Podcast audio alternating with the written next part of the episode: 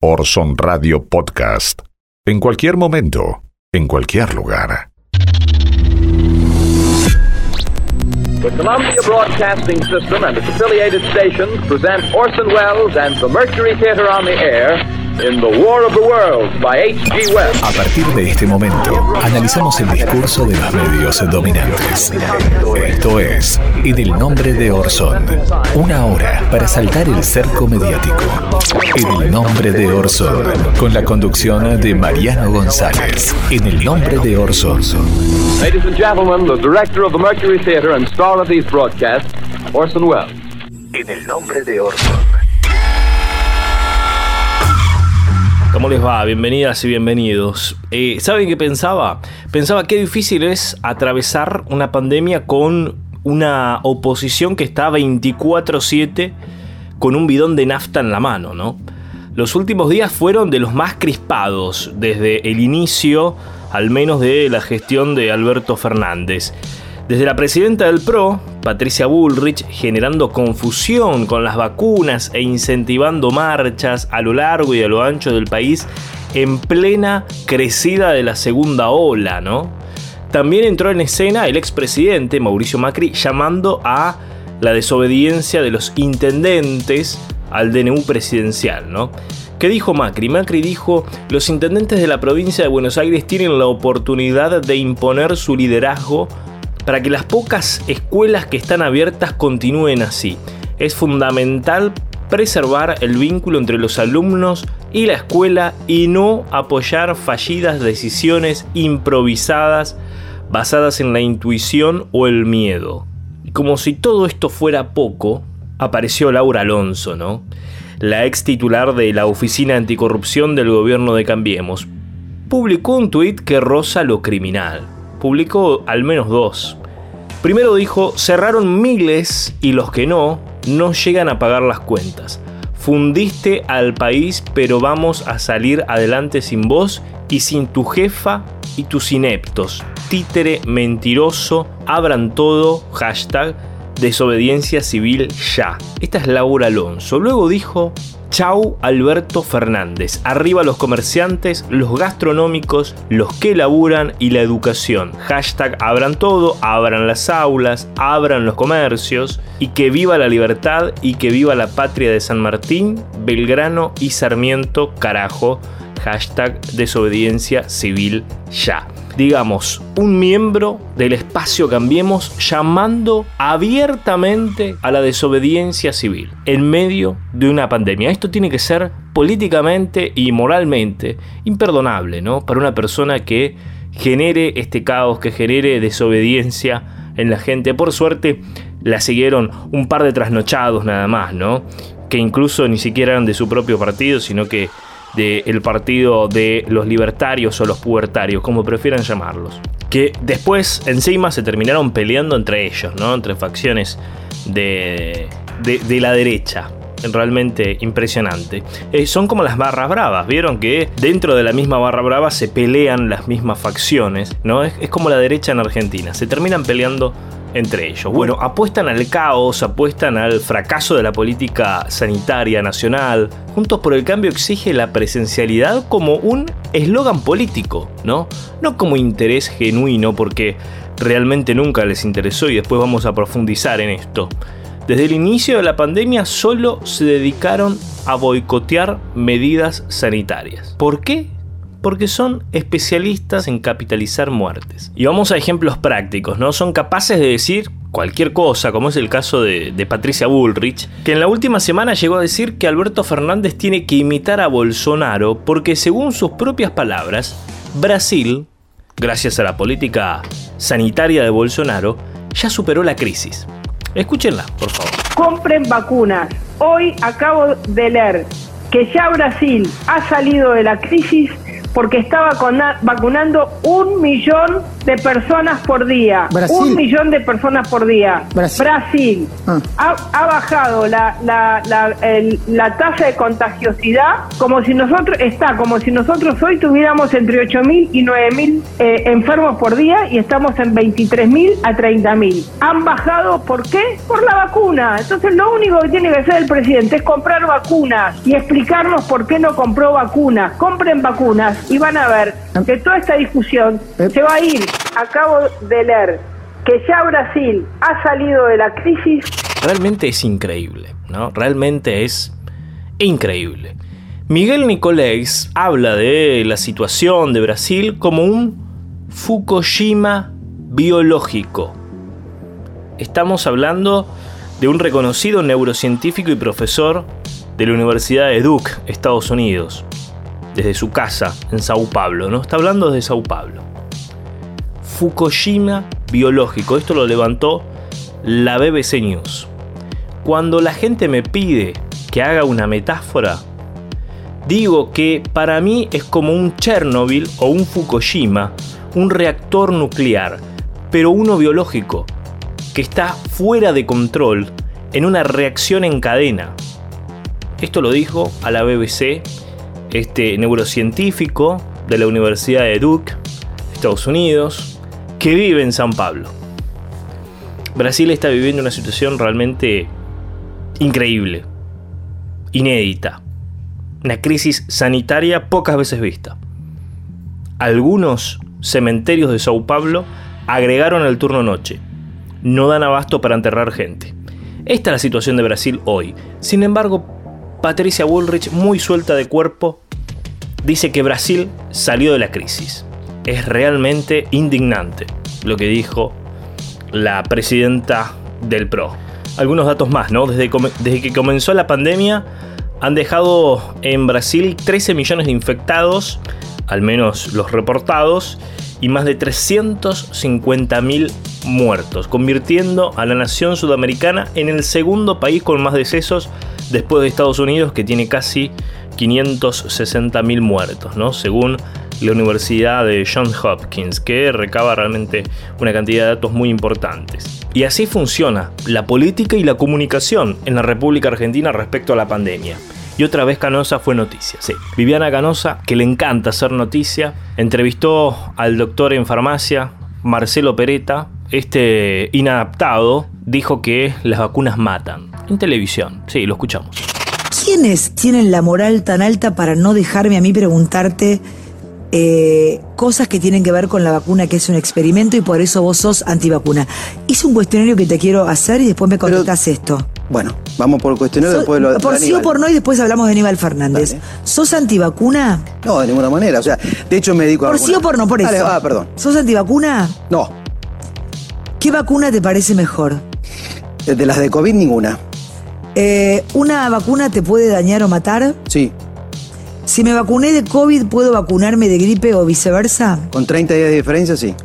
Eh, ¿Una vacuna te puede dañar o matar? Sí. Primero y principal, las vacunas salvan vidas. Y no lo digo yo. Lo dice la ciencia, lo dicen los que saben, los médicos. ¿sí? Las vacunas salvan vidas. Con absoluto rigor científico está comprobado esto. No puede esta persona salir a decir las cosas que dice. Y Viviana Canosa que recordemos que ella confía en las cifras y confía en esta agrupación negacionista de la pandemia que se llama Médicos por la Verdad. Y confía en gente como Pereta. Realmente increíble. Estas cosas generan desinformación, generan confusión en gente que después no quiere vacunarse, ¿no? A pesar de que se sabe que las vacunas salvan vidas. En la última marcha convocada por la oposición había testimonios como el que vamos a escuchar a continuación. Sea, yo no soy quien para decir si hay un virus o no. Yo estoy Hay un de virus, que no, hay, hay, esto no hay duda, Estoy convencido maestro. de que no. Ah, está Este, no. Con lo que acabo de escuchar, pueden ir ustedes a- allá y hay, profesionales de ¿qué le primera, escucho? ¿Qué tal, Pastor o sea, de primera línea que están dando una exposición, digamos, argumentada. Este, al margen de eso, llega un punto no en que no puede ser peor el remedio que la enfermedad. No, te delirante. quitar tu libertad, no te pueden quitar el trabajo. No, eso tenés razón. que Pero es existe? delirante lo otro. Yo sinceramente creo que no. Este es solo un ejemplo de cientos, ¿eh? Cientos. Y esta es la desinformación de la cual formamos parte todos los días en la República Argentina. Vamos a escuchar otro caso, ¿no? En este caso se desprende de un discurso de Alberto Fernández, que incluso tuvo repercusiones internacionales, ¿no? Porque algunos medios malintencionados manipularon algunas palabras de el presidente de la nación que habló de la presencia de las Fuerzas Armadas en tareas sanitarias, algo que ya pasó en la primera etapa de la pandemia y en muchas partes del país sigue sucediendo. Algunos medios como Infobae dijeron que los militares iban a estar en las calles otra vez, que coparían, por ejemplo, Capital Federal. El presidente de Brasil, Bolsonaro, llegó a tuitear en ese sentido, ¿no? Citando a Infobae y mofándose de Alberto Fernández. Y vamos a escuchar qué es lo que le pregunta desde Todo Noticias, el grupo Clarín, Marcelo Bonelli a Agustín Rossi, ¿no? el ministro de Defensa. Le llegó a preguntar si habría tanques en las calles. Sí, vamos a escuchar. Bueno, tiene que ver con fortalecer todo lo que está haciendo el Estado en materia sanitaria. Eh, o sea, eh, la pregunta que muchos se hacen, ¿va a haber eh, efectivos del ejército o de las Fuerzas Armadas controlando? ¿Va a haber tanques? ¿Qué, qué, qué, escenario vamos a tener? No, los tanques están bien guardados, por suerte. No, no le digo pues la pregunta, he recibido muchas preguntas recién a, través del teléfono. Tanques en las calles, la verdad, la verdad, increíble. Una semana realmente muy movida en la República Argentina. Mi nombre es Mariano González, en la producción está eh, Pablo Daniel Ovín. Estamos desde FM Freeway 90.7 de Ramos Mejía. Retransmiten la radio pública de Ituzaingó, FM 89.3 y FM 91.7 Radio La Uni, la radio de la Universidad Nacional de General Sarmiento. También puedes escuchar este programa en nuestro podcast de Spotify. Nos encontrás como en el nombre de Orson. En el nombre de Orson. No nos temen por lo que decimos, nos temen por lo que guarda nuestro disco duro. Ahora analizamos el presente, revisando nuestro archivo. Momento de archivo, de refrescar la memoria, ¿eh? revisar eh, algunas piezas ahí en el disco duro. Eh, porque antes, decíamos el archivo de, las cintas, ¿no? En algún momento, pero bueno, tenemos que ayornarnos. Vamos a revisar el disco duro y vamos a encontrar. Y ahora también podemos decir la nube, ¿no? Porque hay cosas que tenemos en la nube guardadas. Vamos a revisar el archivo, el disco duro, la nube, como prefieran.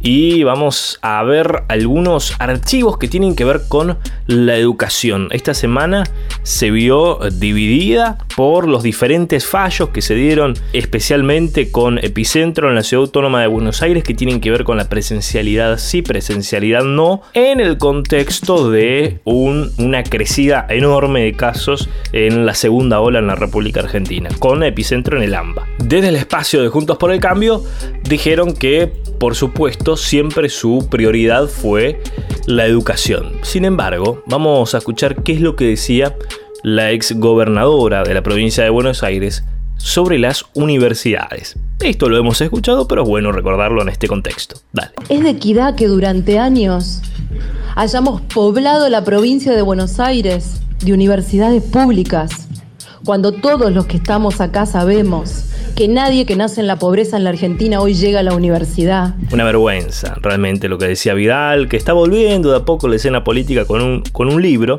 Todos vuelven con un libro últimamente, ¿no? Qué curioso. ¿A quién están siguiendo o imitando, no? Eh, quien también habló en aquel momento, ¿sí? durante su propia gestión, fue Mauricio Macri. Mauricio Macri eh, habló sobre la escuela pública, ¿no? que parece que ahora le importa tanto, le interesa tanto, cuando siempre la despreció. ¿Qué decía Mauricio Macri sobre la escuela pública? La terrible inequidad entre aquel que puede ir a una escuela privada versus aquel que tiene que caer en la escuela pública. Claro, la escuela pública, según él, era caer a lo más bajo, ¿no? Porque era caer, si ibas, caías. Ese es el concepto que tienen de lo público y de la educación desde al menos cierto sector de Juntos por el Cambio. En el nombre de Orson. Hubo una nota muy interesante el último domingo en tiempo argentino que recababa datos de inversión en educación en toda la República Argentina. Y allí una sorpresa, una sorpresa para algunos, para otros no. ¿Saben cuál es el distrito de la República Argentina que menos invierte en educación en el país? Vieron que lo vimos, lo vimos muy preocupado a Horacio esta última semana. Bueno, la ciudad de Buenos Aires es el distrito que menos invierte en educación en la República Argentina. El dato, por supuesto, contrasta fuertemente eh, con la preocupación que mostró Rodríguez Larreta por el alumnado en la última semana tras la suspensión a través del DNU. Luego hubo fallos cruzados suspensión de clases presenciales, ¿no? Como les dije recién, independientemente de los fallos cruzados de esta semana. Están las voluntades de cada espacio, ¿no? Por un lado, y aún con errores, en especial de comunicación, un espacio que dice, bajemos un cambio, tenemos una segunda ola de crecimiento exponencial en este momento, bajemos los casos y sigamos con la presencialidad en 15 días. Del otro lado, un sector político que no pone en contexto y se contradice con lo que decían hasta hace dos meses, y en donde la política de la ladura comanda, pisa fuerte, ¿no? Estamos hablando de Patricia Bullrich, gana la pulseada, ¿no? Y terminan haciendo lo que quiere esa aladura. Vamos a ver qué es lo que decía eh, Horacio Rodríguez Larreta en febrero, en la Ciudad Autónoma de Buenos Aires. ¿Qué iba a hacer él si los casos aumentaban? Si la situación epidemiológica ameritaba suspender las clases. Esto decía la red. Por supuesto que todos nos gustaría volver a la normalidad lo antes posible, pero en el mundo entero estamos viviendo esta situación tan inesperada y atípica. Por eso, la escuela a la que vamos a volver el miércoles no es la misma escuela que dejamos en el mes de marzo. Es una escuela nueva, cada uno con sus, con sus particularidades, adaptada con la mejor buena voluntad donde incluso seguramente una vez que empecemos vamos a tener cosas para ir corrigiendo y mejorando. Y también puede haber avances y retrocesos según la situación epidemiológica, que es como pasa en muchas ciudades del mundo. Y también puede haber avances y retrocesos según la situación epidemiológica, que es como pasa en muchas ciudades del mundo. No solo habló la reta, también habló el vicejefe, Santilli. Y Santilli fue más específico y dijo algo muy similar al DNU de Alberto Fernández. Esto decía el vicejefe Diego Santilli. Entendiendo que la pandemia no terminó, que está lejos de terminar, y que vamos a tener casos seguramente, si ahí tendremos que generar aislamientos en un aula, en una cantidad de chicos, algún docente, como lo hemos hecho durante todo este año en diferentes actividades, con médicos, con personal de seguridad, con personal de alimentación, con todos los trabajadores de las diferentes áreas. Así que, y si viene la segunda ola, como, como los especialistas van determinando, como le pasó al hemisferio norte del planeta, ¿no? Estados Unidos, Europa y demás países, ahí tendremos que tomar algún, alguna interrupción de 15 días, 10 días, lo que la autoridad sanitaria defina, como ha hecho todo el resto del planeta. Volvamos a los datos, volvamos a los datos, porque parecen contrastar con el discurso oficial del Ejecutivo de la ciudad. Como les decía, la ciudad autónoma tiene el presupuesto más bajo en educación de todo el país. Esto no siempre fue así.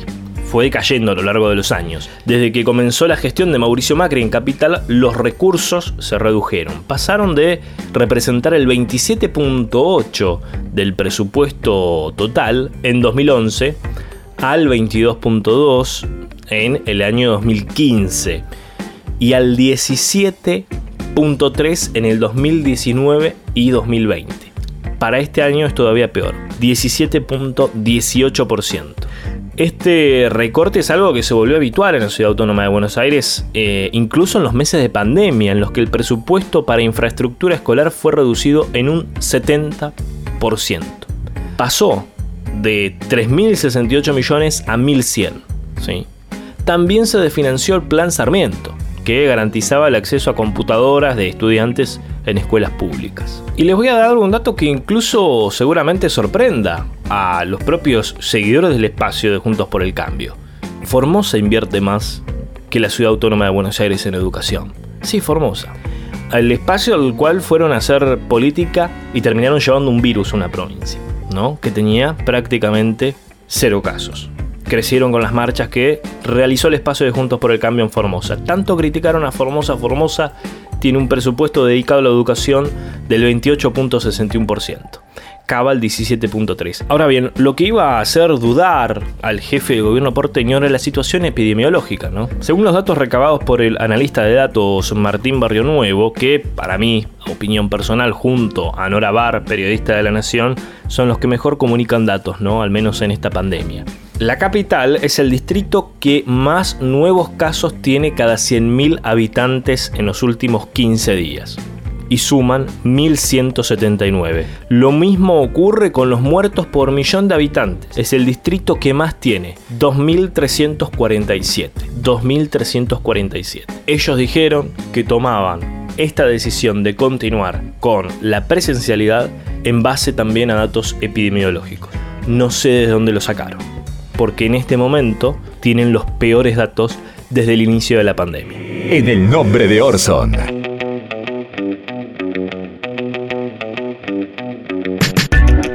Momento de hablar de cine y series y vamos a hablar ahora de una muy recomendada, al menos de este programa, que es The Americans, ¿sí? Eh, los estadounidenses, creada por el guionista Joe Weinsberg.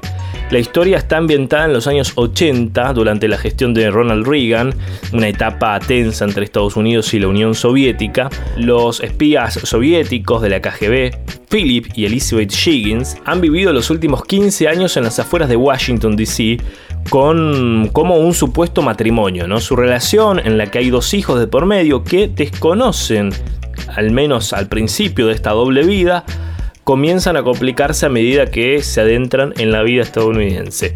Sus operaciones secretas se ponen en riesgo tras la muerte de uno de sus oficiales y también con la llegada al vecindario de un agente del FBI especialista en contraespionaje, Steve Beeman, quien mantiene una tensa relación con su esposa debido al trabajo.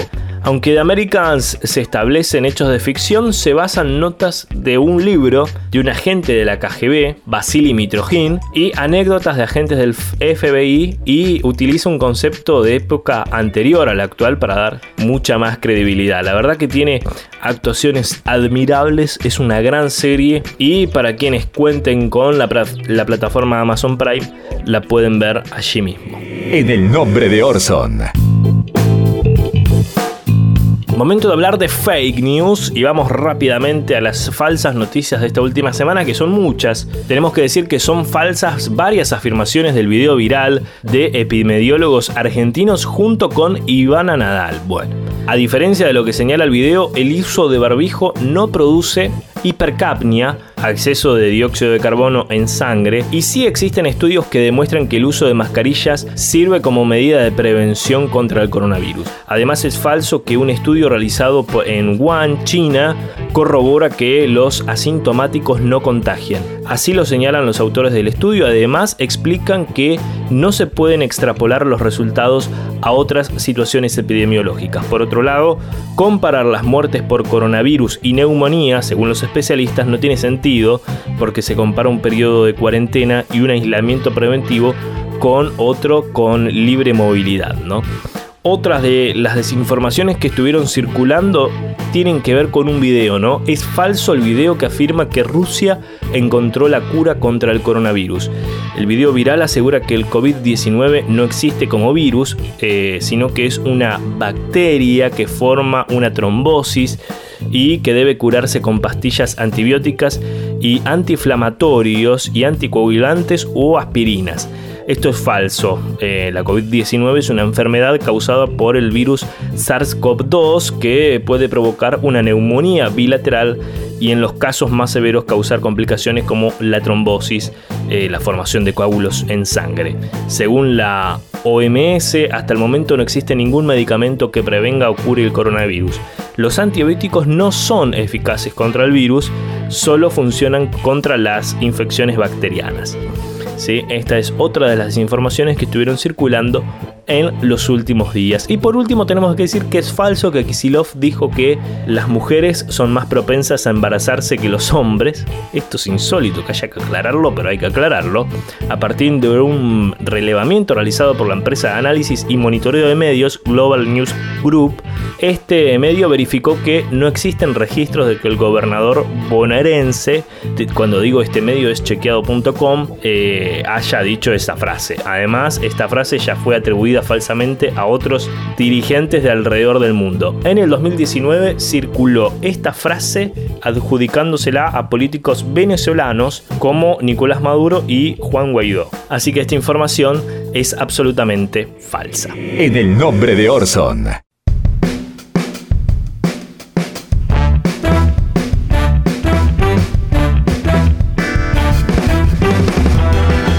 Último bloque en el nombre de Orson y tenemos que decir que la verdad que cualquier persona medianamente informada sabe que las nuevas restricciones que había impuesto Alberto Fernández a través de un DNU eran para la ciudad autónoma de Buenos Aires y el Gran Buenos Aires, para el área de, de, de Lamba, ¿no?